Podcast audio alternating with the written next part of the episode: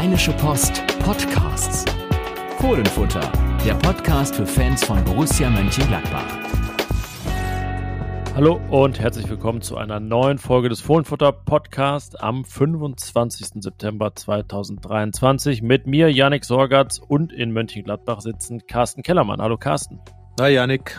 Wir sprechen über das Spiel, das am 23. September 2023 gespielt wurde im Borussia Park. Borussia gegen RB Leipzig und Carsten, äh, es ging anders aus als in den vergangenen Jahren. Da gab es einen Gladbacher Sieg, Hattrick nach zuvor vier Niederlagen in Serie. Jetzt die Frage, beginnt wieder eine solche oder ähm, gibt es ein bisschen mehr Abwechslung zwischen den beiden, wenn sie sich im Borussia Park treffen? Aber erstmal im Fokus äh, von uns diese knappe Niederlage, die ja eher, würde ich mal sagen, ein 0-0 oder 1-1 Spiel war, als äh, ein ganz eindeutig verdienter Leipziger Sieg, oder?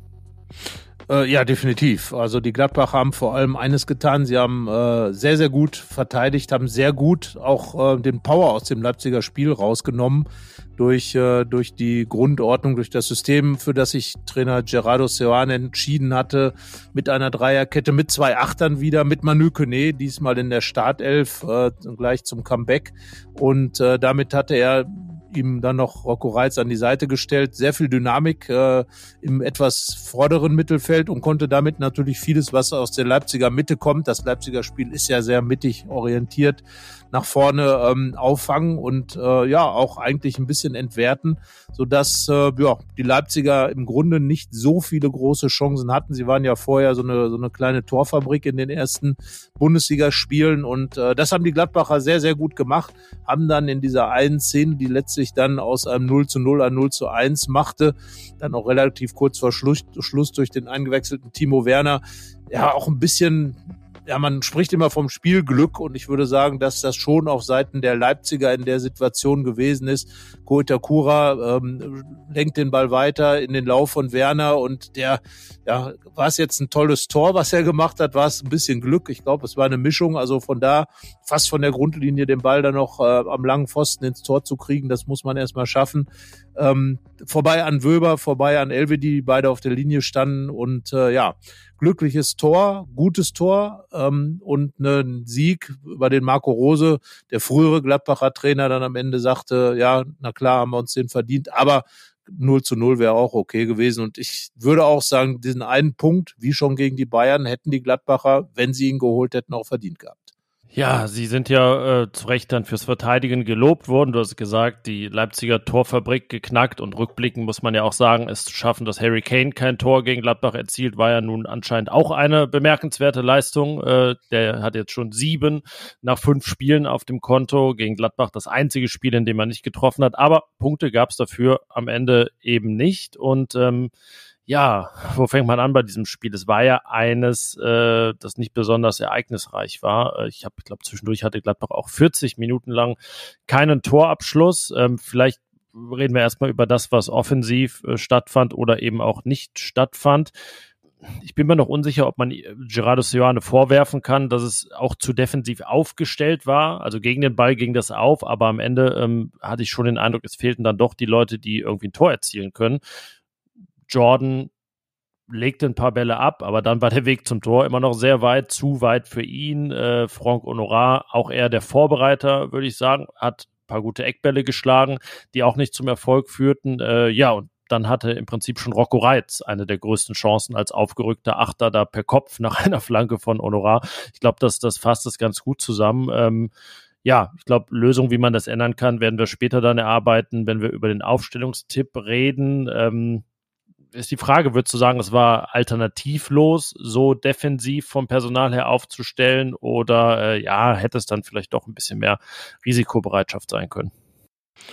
Ich weiß gar nicht, ich fand es jetzt gar nicht so risikoarm, das Ganze. Ähm, offenbar hat ja Gerardo Seoane für die Topspiele diese, diese Formation im Mittelfeld, diese Dreierformation mit Julian Weigel als Einzelsechser und dann einer, einer Doppel-Acht äh, vorne.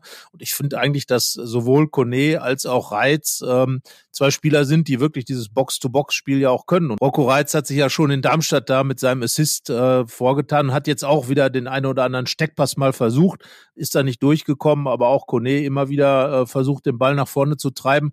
Also diese Relaisstation äh, mit der Doppelacht, äh, die ja in Gladbach auch eine, eine schöne Geschichte eigentlich hat, damals bei Dieter Hecking mit äh, Jonas Hofmann und äh, Florian Neuhaus, sicherlich eine offensive Variante. Das hat Gerardus ja auch zugegeben, dass er da eher defensiv, weil eben Neuhaus nicht dabei war, aufgestellt hat. Aber ich finde, dass beide sowohl Reiz als auch Kone Spieler sind, die da schon den Anschluss herstellen können. Und na klar, dann hast du Jordan vorne, Schwanchara fehlte. Ähm, Jordan vorne, der noch nicht so richtig angekommen ist im Gladbacher Spiel. Honorar sucht auch noch so den Andock in der Bundesliga, habe ich das Gefühl. Man merkt eben, dass Vorbereitung und Bundesliga dann doch oder Pokal, da hat er ja getroffen, aber Bundesliga dann eben nochmal eine andere Hausnummer ist. Und äh, ja, da hat man dann äh, vielleicht noch nicht so die Glanzform gefunden, die man braucht, um gegen einen Gegner wie Leipzig oder generell auch gegen die Bayern genügend Tore zu schießen. Aber von der Grundaufstellung her fand ich die Idee von Sioane schon gar nicht so schlecht. Grundordnung würde ich auch sagen, nur du hast ja gesagt, die Doppel-8 ähm, ganz anders aufgestellt als, als unter Dieter Hecking ist ja eigentlich eher eine, äh, also man könnte sie auch offensive Sechser was dann nennen. Wir haben ja viel drüber gesprochen, was ist ein Sechser, was ist ein Achter. Ähm, Gerade Manu Kone hat ja einfach nicht so diese riesige Torgefahr, hat er auch wirklich sehr selten getroffen in seinen äh, gut zwei Jahren in Gladbach jetzt. Und äh, ja, ist die Frage, ob Rocco Reitz da jetzt wirklich mal eine richtige Torgefahr entwickeln kann, dass dann auch mal das erste Tor fällt. Ähm, Einwechselspieler mit Torgefahr gab es dann. Nathan Gumu kam, Alassane Player kam. Robin Hack eigentlich auch äh, torgefährlich, aber so ganz dieses Fortune vom Tor hat er dann noch nicht. Wieder eine gute Kopfballchance, äh, wo, glaube ich, mehr drin war.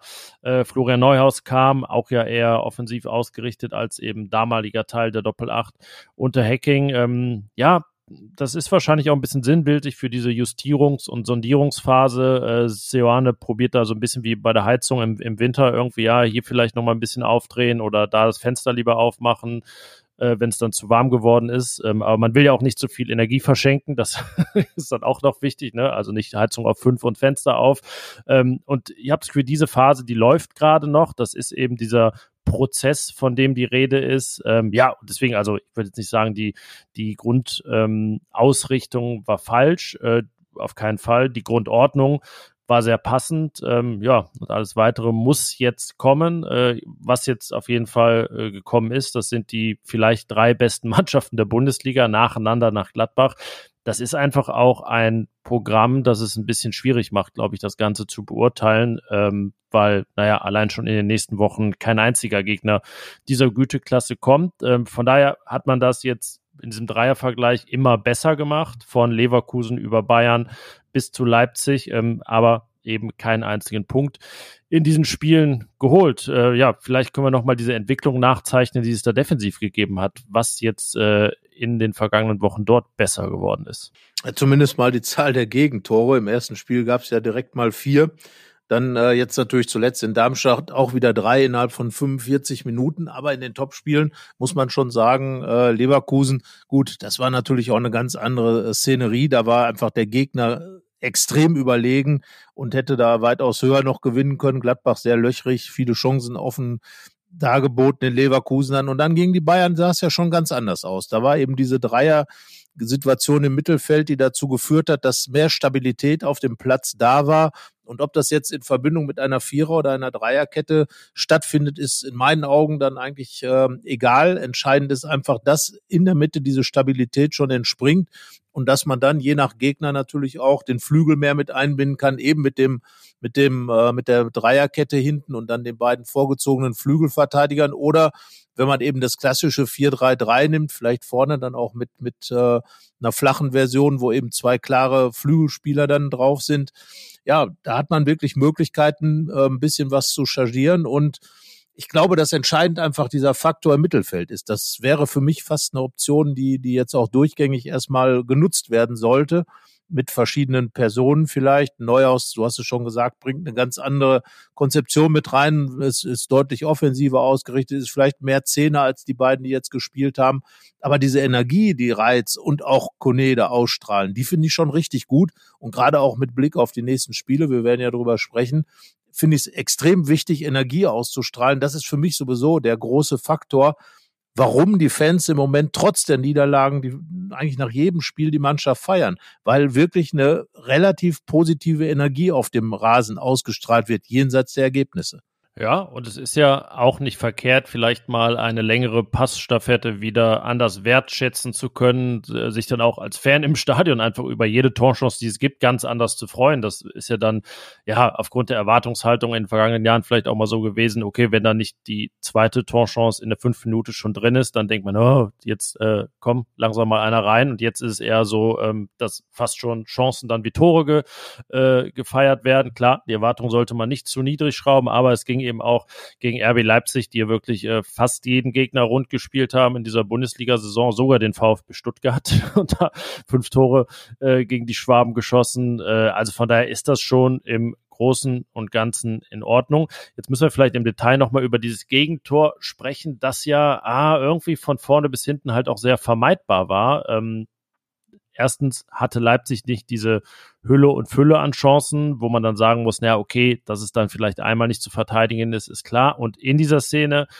begann es mit einem Ballverlust von Nathan Gumu und äh, dann finde ich, macht eigentlich Ko Itakura einen der entscheidenden Fehler. Er schießt raus aus der Dreierkette auf Timo Werner, der da mit dem Rücken zum Tor im Mittelfeld steht und also, ja, was soll er da machen, wenn, er den, wenn er da den Ball hat? Was passiert in der Konsequenz? Der, der Laufweg ist frei für Werner, äh, Itakura grätscht und kommt nicht mehr richtig an den Ball ähm, und dann, ja, so eine Aneinanderreihung auch von wirklich, äh, ja, 50-50 äh, die dann gegen Gladbach laufen, wo Leipzig das besagte Spielglück hat. Nikolas macht es eigentlich auch gut, äh, treibt Werner nach draußen, ist, glaube ich, sogar eigentlich noch mit der Hand am Ball und ja, dann dieser Schuss vom Pfosten, so halb auf LVDs Rücken, äh, kann auch sicherlich anders einschlagen. Also ja, so eine Mischung aus äh, kleinen, aber entscheidenden Fehlern, aber auch Pech in der Szene. Ähm, ja, so ist es im Fußball, ne? Ja, wie eben schon gesagt, das ist wohl das Spielglück, was man hat oder eben nicht hat. Natürlich kann man sagen oder sagt man äh, normalerweise, das erarbeitet man sich. Ähm, das ist dann vielleicht das, was die Gladbacher jetzt wirklich noch hinbekommen müssen in diesen Situationen. Es war ja gegen Bayern ähnlich. Da, da hat man sehr, sehr wenig Fehler gemacht, aber jeder Fehler, den man machte, führte dann auch gleich zum Gegentor. Wie gesagt, das Spielglück äh, dann auch. Ähm, es gibt sicherlich auch Phasen, wo man, wo man sich dickere Klöpse erlauben kann, ohne dass was passiert. Und äh, das ist jetzt äh, Seoane und den Gladbachern tatsächlich nicht hold. Aber das darf alles keine Entschuldigung sein, denn ähm, natürlich man hat sich deutlich gesteigert im Defensivverbund und ich glaube auch, dass es hinten raus, also mit der Zeit äh, äh, unter Seoane immer besser werden wird, weil er einfach die Dinge einspielt, weil er einfach die Dinge einschleift und und auch von den Spielern wirklich dann einfordert, äh, da gewisse Wege zu gehen und man merkt, dass das in den Köpfen der Spieler angekommen ist. Das ist, glaube ich, ein wichtiger Faktor.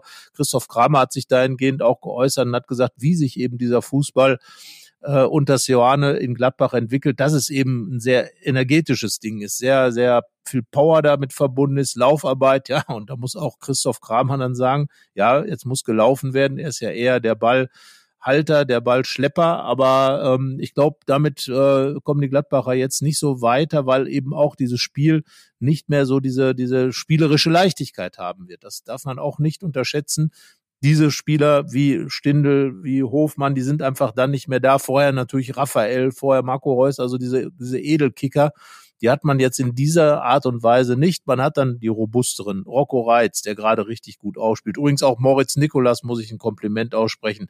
Spielt gerade jetzt auch gegen Leipzig und auch gegen die Bayern wirklich extrem sicher. Hat auch in Darmstadt, finde ich, in der ersten Halbzeit da viel, viel Schlimmeres verhindert und damit den Punkt möglich gemacht. Also den beiden Eigengewächsen da wirklich mal ein Riesenkompliment, wie die sich in die Saison reingebissen haben.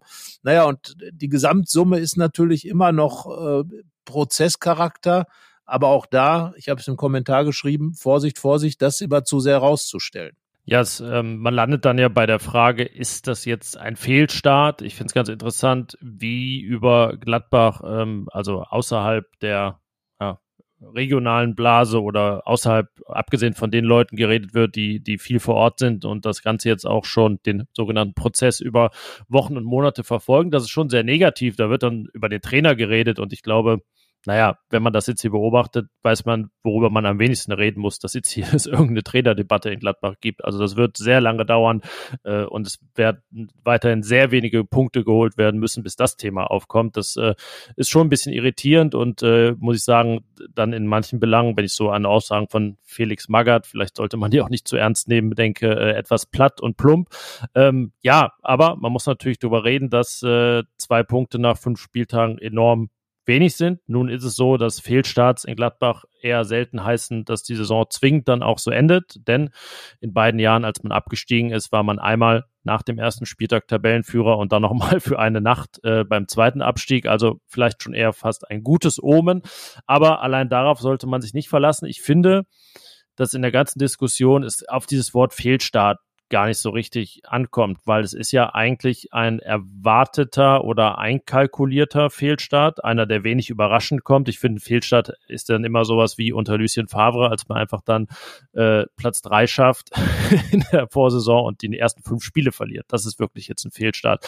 Aber wenn man die gegen die, wie gesagt, wahrscheinlich drei besten Mannschaften der Bundesliga zu Hause verliert, sich dabei kontinuierlich steigert und äh, zwei doch eher ja, verrückte Auswärtsspiele erlebt, äh, wo jetzt irgendwie auch so kein Schema F zu erkennen ist, was man auch der Mannschaft vorwerfen kann, sicherlich, dann ist es schwierig, da jetzt einen Strich drunter zu ziehen, nach fünf Spieltagen zwei Punkte zu sehen und sagen, ja, das ist auf jeden Fall ein Fehlstart, das, so, so geht das nicht. Ähm, es ist nichts, wo man mit zufrieden sein kann. Aber ja, es ist jetzt, glaube ich, so ein Übergangspunkt nach diesen fünf Spielen. Der Übergang eben zu, zu dieser Phase, wo man nicht alles so an Ergebnissen festmacht, eben zu der Phase an, der genau das dann doch mal passieren muss. Ja, und das Problem ist ja eigentlich eher weniger, dass, äh, dass es diese drei Heimniederlagen in den Topspielen gab, sondern dass keines der beiden anderen Spiele gewonnen wurde. Und das war ja nun möglich. Man hat in Augsburg ähm, zweimal mit zwei Toren geführt und äh, da muss man vielleicht so ein Spiel dann rüberbringen, auch wenn man hinten raus wiederum positiv anmerken muss, dass dann das 4 zu 4 noch gefallen ist.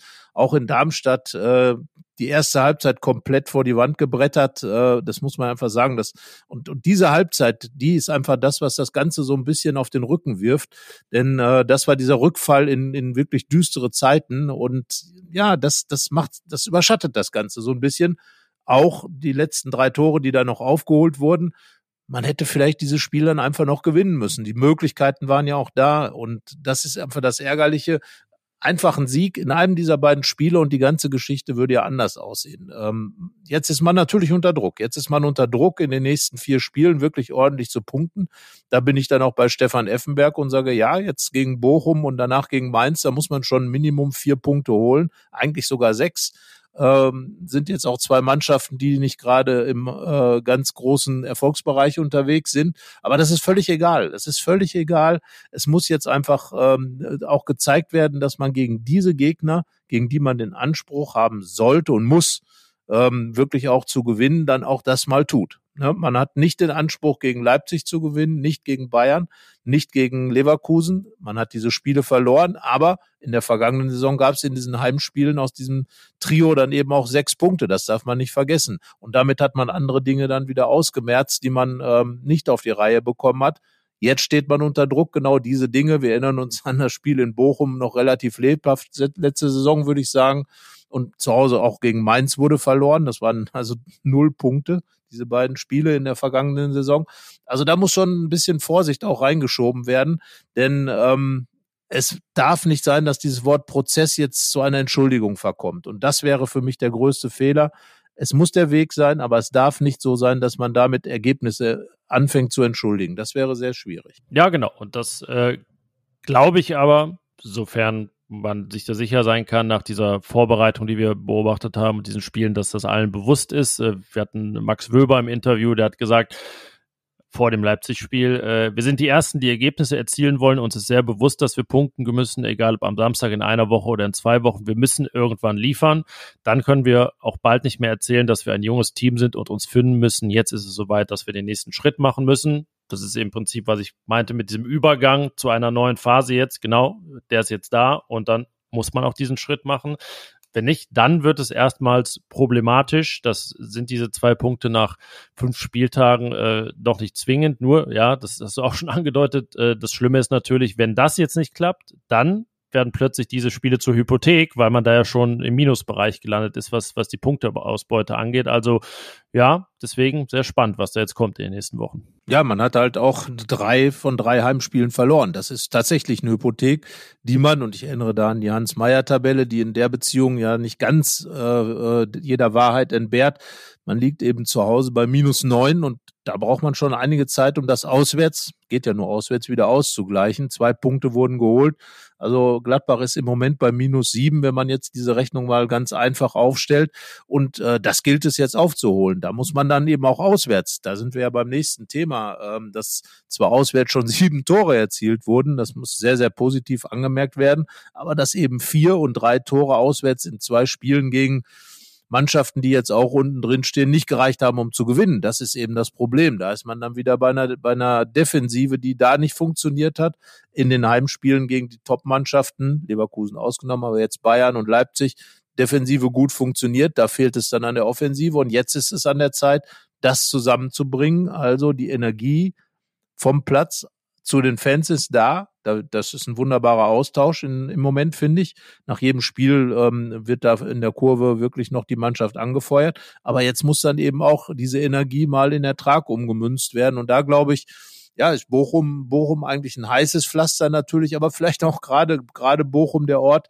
Wir erinnern uns natürlich an, an ganz große, wichtige Spiele in Bochum, wie das zweite Relegationsspiel 2011 ähm, ein Ort, wo man jetzt vielleicht diesen, diesen Start wirklich hinbekommen kann. Ich würde jetzt nicht sagen, dass für Gladbach die Saison anfängt, das ist Quatsch, es waren schon fünf Spiele, aber ähm, du hast das schon genauso gesagt, dass jetzt eben eine ganz, ganz, ganz wichtige Phase beginnt. Ja, und jetzt muss man auch nicht anfangen, oh, äh, Bochum hat 0-7 bei den Bayern verloren, jetzt wird es ja besonders gefährlich da. Nee, also das ist eine Mannschaft, die hat 0-7 verloren bei den Bayern und äh, dann bitteschön, äh, kann man denen auch mal zeigen, dass es dann vielleicht nicht einfach ist, wieder auf die Beine zu kommen, äh, indem man da genau das äh, zeigt an den sogenannten Grundtugenden, ähm, was man zuletzt gezeigt hat. Und ja, zu Hause hat man diese Serie, drei Gegentore, zwei Gegentore, ein Gegentor, äh, auswärts vier, drei bislang. Vielleicht jetzt mal nicht Serien immer so konsequent fortsetzen, sondern dann auch ein bisschen drastischer die Gegentore noch reduzieren, nicht jetzt unbedingt zwei kassieren, wobei, sind wir ehrlich, wenn sie zwei kassieren und drei schießen, ist es ja auch in Ordnung. Aber ich hatte gerade irgendwie so ein 4-2 im Kopf, ich merke mir das jetzt gleich für meinen Tipp. Okay, also kann ich vorhin, hatte ich jetzt nicht im Kopf, deswegen, äh, genau, schreib's dir auf, aber ich würde sagen, bevor wir über Ergebnisse reden, reden wir erstmal über Personal. Aufstellungstipp.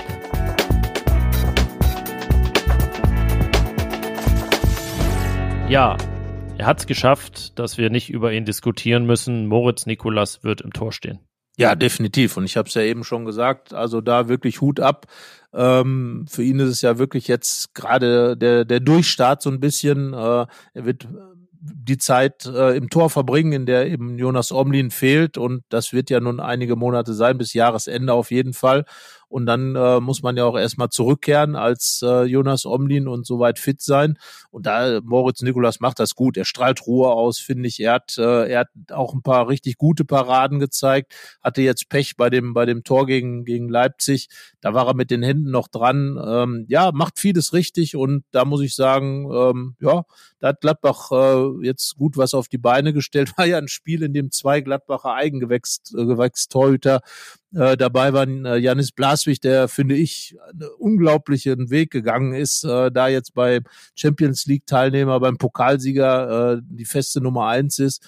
Also da auch äh, mal Hut ab und Moritz Nikolas macht's richtig gut, freue ich mich für ihn und darum gar keine Debatte und ich glaube, das wird sich auch ähm, keine Debatte mehr ergeben im äh, Verlauf der Hinrunde. Nein, das kann ich mir auch nicht vorstellen. In der U23 hat, äh, obwohl er wieder fit ist, nicht Jan Olschowski gespielt. Äh, Max Brüll hat geholfen, den ersten Heimsieg der Saison festzuhalten mit einer Elfmeterparade in der Nachspielzeit.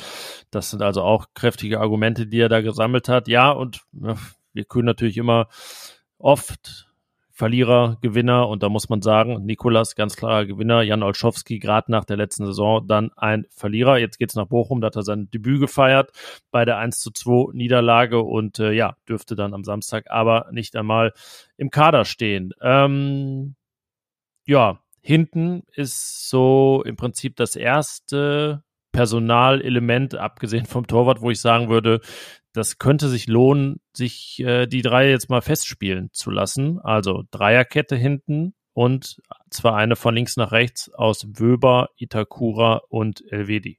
Äh, Im Grunde gebe ich dir recht, ja, Dreierkette einspielen. Ich sehe da nur ein Problem und äh, das ist für mich Joe Skelly. Joe Skelly gefällt mir im Moment überhaupt nicht. Äh, er wirkt fahrig, er wirkt Ja, da kann unsicher. ich dir gleich helfen. Da habe ich, da schaffe ich Abhilfe. Ja, ja, das habe ich mir fast gedacht, aber deswegen sage ich jetzt mal ganz ketzerisch Viererkette. Denn äh, da würde ich Nico Elvedi, der, der ja so ein bisschen der Gewinner der vergangenen Woche oder Wochen ist, ähm, hat jetzt einen langfristigen Vertrag, ist jetzt wieder der Liebling der Fans, hat einen Sonderapplaus bekommen. Also da, da geht's immer ganz schnell im Fußball und äh, auch das spielt damit rein, dass eben im Moment eine sehr positive Verbindung zwischen Mannschaft und, und äh, Team, äh, zwischen dem Team und den Fans da ist. Ja, und LVD kann ja diese Rechtsverteidigerposition und ähm, vielleicht ist es ein ganz gutes Zeichen auch an Joe Skelly, dass er da nicht äh, ja, machen kann, was er will. Deswegen sage ich jetzt mal, ähm, mein Grundansatz ist dann eine Viererkette defensiv und zwar eben mit, ich gehe jetzt von, von rechts nach links, mit dem, mit LVD, mit Itakura, mit Wöber und mit Luca Netz, der, das muss ich jetzt wirklich mal sagen, es gut gemacht hat. Gegen die Leipziger ähm, spielt dann hinten links und äh, er, ja, hat mich überzeugt, äh, wächst in die Aufgabe rein. Klar, er hat noch seine Flapsigkeiten nach hinten. Ähm, dafür ist er einfach auch einer, der sehr offensiv ausgerichtet ist für die Position des Linksverteidigers. Aber wie gesagt, gut gemacht. Und dann hat man ja auch immer noch die Möglichkeit, mit dieser Variante durchzuschieben auf eine Dreierkette. Ähm, LVD äh, ist da ja flexibel. Also das wäre bei den Dingen erstmal mit einer Viererkette zu beginnen. Ja, ich habe so eine Ahnung, wo wir gleich landen, aber das sage ich dir dann, das sage ich dir dann gleich.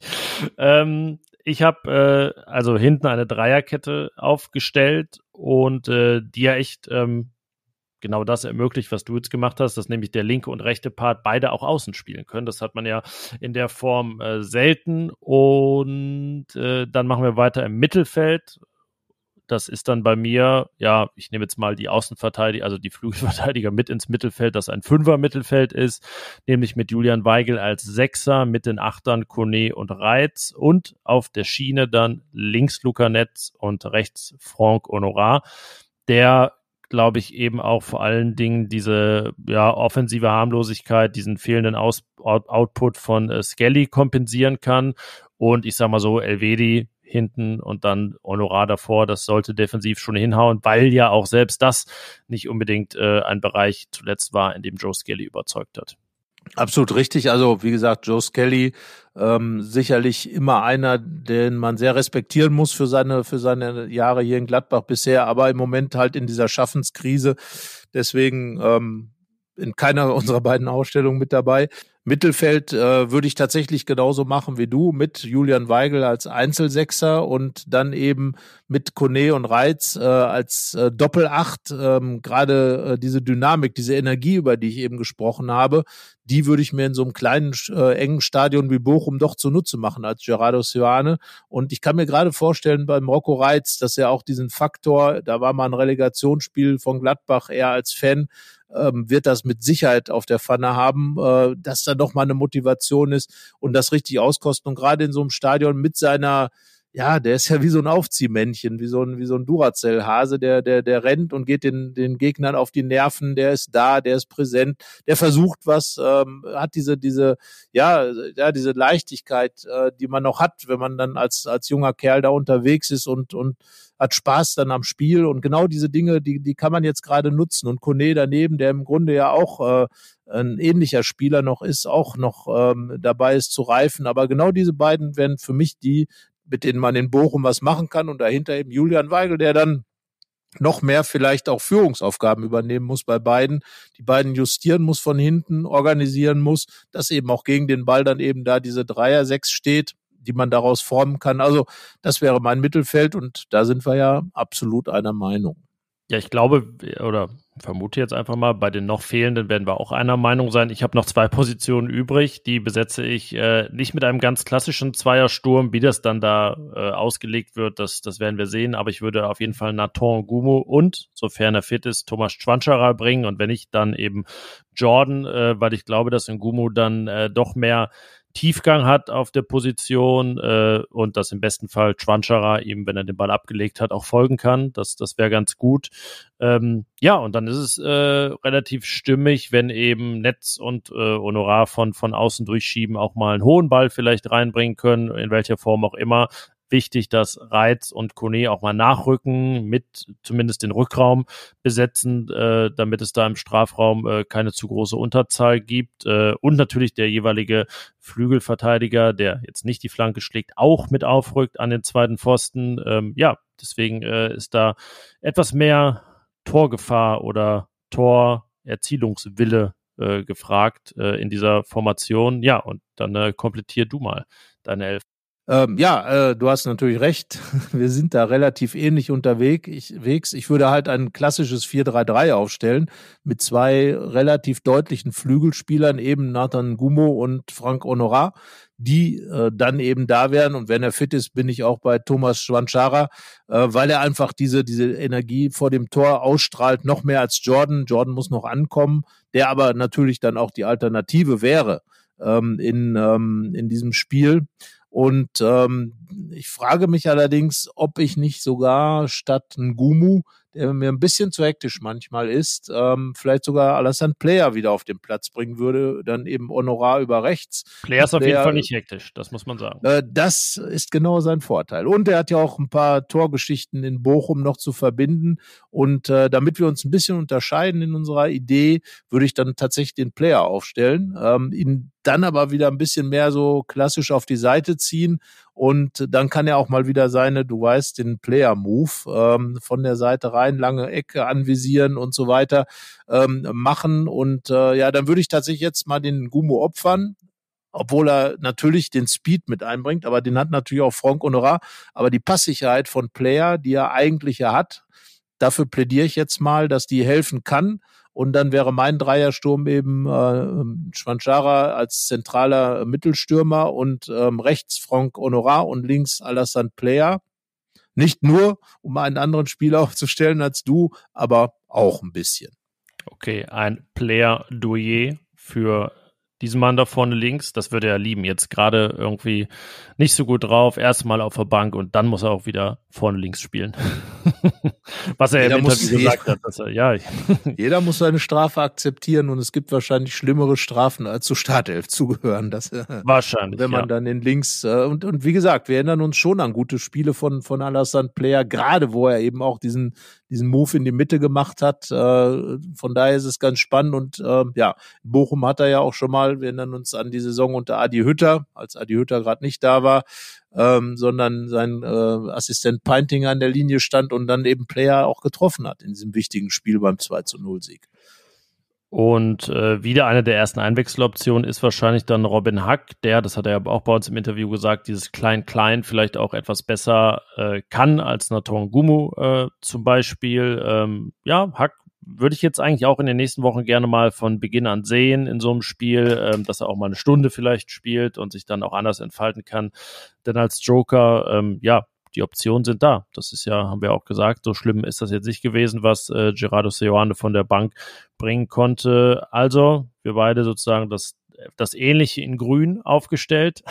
Wahrscheinlich läuft dann Borussia auch in Grün auf in Bochum. das will ich nicht hoffen. Ich hoffe, dass es die Möglichkeit gibt, dass Bochum in Blau spielt und Gladbach in den schwarz-weißen Trikot spielen kann, weil diese Grünen stehen ja erstmal für viele Gegentore, darf man nicht vergessen. Und äh, irgendwie für diese hilflose erste Halbzeit in, in Darmstadt. Also von daher würde ich eher auf entweder die weißen Heimtrikots oder eben diese Aber ich, schönen schwarz-weißen. Ein historisches Schmankerl für dich. In welchen Trikots hat Thomas Kastenmeier dieses legendäre Freistoßtor Grün. in Bochum in Grün?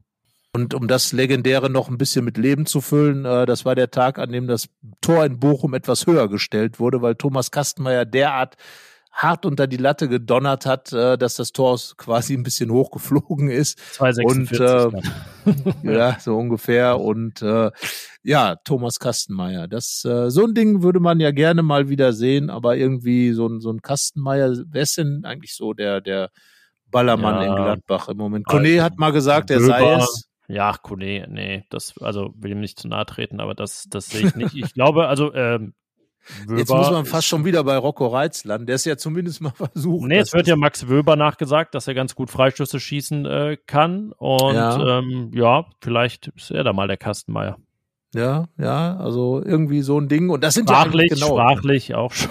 Ja, so ein bisschen näher dran zumindest, äh, obwohl man jetzt wahrscheinlich sowohl von den Bayern als auch von den Österreichern gescholten wird, wenn man sagt, dass das sprachlich... Ja, weil, weil, vor allen Dingen, weil Wöber ja noch Wiener ist. Das ist ja kein Österreicher quasi.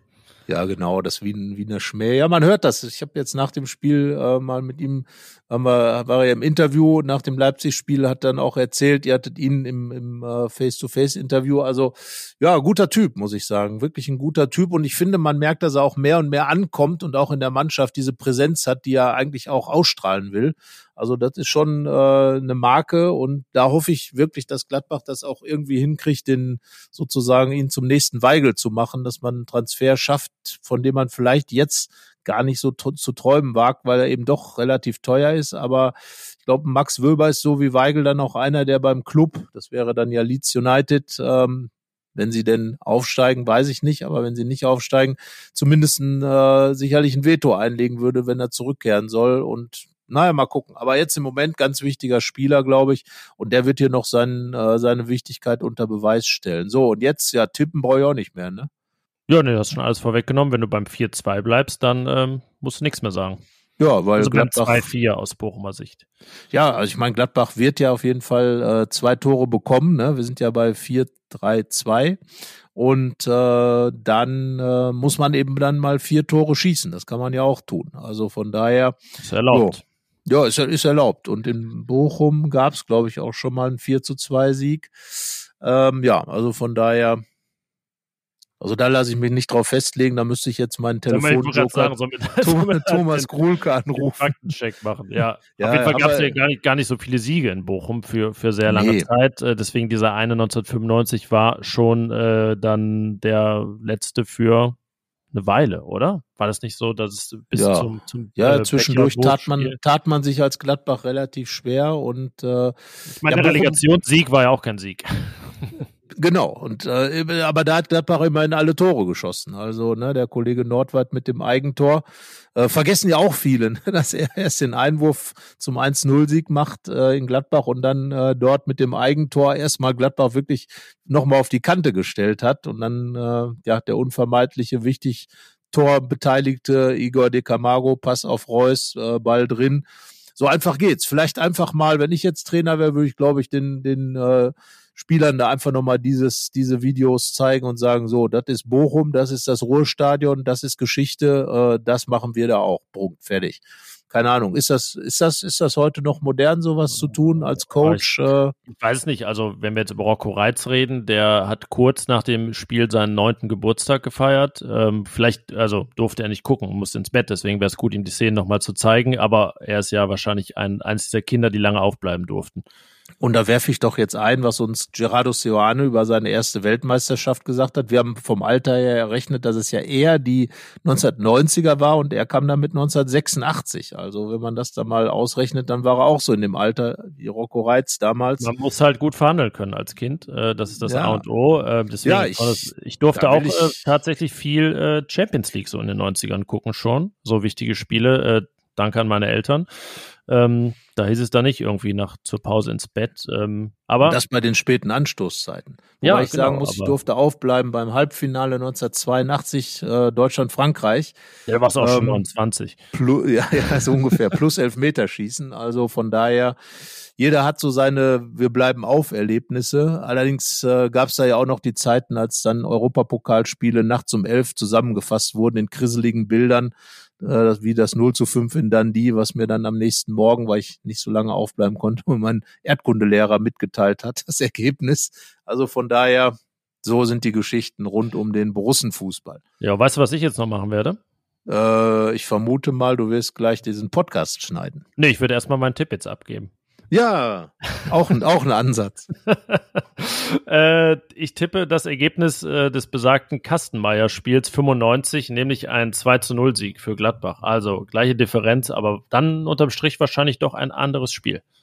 Äh, möglicherweise. Wahrscheinlich wäre bei mir dann erstmal eine Bochumer 2 zu 0 Führung mit dabei oder irgend sowas. Keine Ahnung. Ähm, aber ich hoffe einfach, äh, dass die Gladbacher vieles von dem umsetzen, ähm, was sie, was sie jetzt gegen Leipzig auch gezeigt haben. Und da gebe ich dem Max Wöber recht, wenn sie so spielen, die Gladbacher, dann wird es tatsächlich mit Sicherheit äh, ein bisschen, ein bisschen mehr natürlich Offensive, das ist klar. Also ein bisschen mehr ist gut gesagt, also ein bisschen viel mehr Offensive. Dann kann das auch was werden. Und ähm, ja, ich bin, bin wirklich gespannt. Wichtig ist, sich nicht wieder so überrumpeln zu lassen. Und äh, das hat Wöber auch gesagt, dass man wirklich über dieses sich reinkämpfen das Spiel annehmen muss und direkt da sein und dann kann man Fußball spielen. Dann will man auch Fußball spielen, das ist ja nicht ausgeschlossen. Also es ist schon das Ziel, dann Fußball zu spielen, aber erst das eine, dann das andere. Und genau das war ja im letzten Spiel in Bochum der große Fehler. Also bevor man da überhaupt äh, drüber nachdenken konnte, sich reinzukämpfen, lag man 0-2 hinten. Das Spiel war so halb verloren. Und äh, ja, genau das sollte jetzt anders laufen. Einer Mannschaft, die 0-7 verloren hat, zeigen, äh, ja, hier ist jetzt hier kein Reha-Spiel für euch. Das wird jetzt vielleicht ähnlich unangenehm, wenn auch nicht so hoch und auch ohne Harry Kane, aber in keiner Weise angenehmer. Und äh, ja, mal so ein Spiel angehen, das wäre sicherlich ein Ansatz. Das sehe ich genauso. Und es wäre dann auch für die Gladbach-Fans, die ja wahrscheinlich wieder zahlreich im Ruhrstadion dabei sein werden, ähm, ein sportverbundenes Vergnügen, oder? So wäre es. Ähm, wir werden uns das ansehen, Hanna Gobrecht und ich. Und in dem Sinne, bis äh, nächste Woche ich nicht. Ich mache schon wieder ein bisschen Urlaub. Äh, deswegen in anderer Zusammensetzung. Äh, ja, wir hören uns dann in, ich glaube, drei Wochen und dazwischen viel Spaß euch mit dem Podcast, dir beim Aufnehmen und bis dahin. Tschö. Mehr bei uns im Netz www.rp-online.de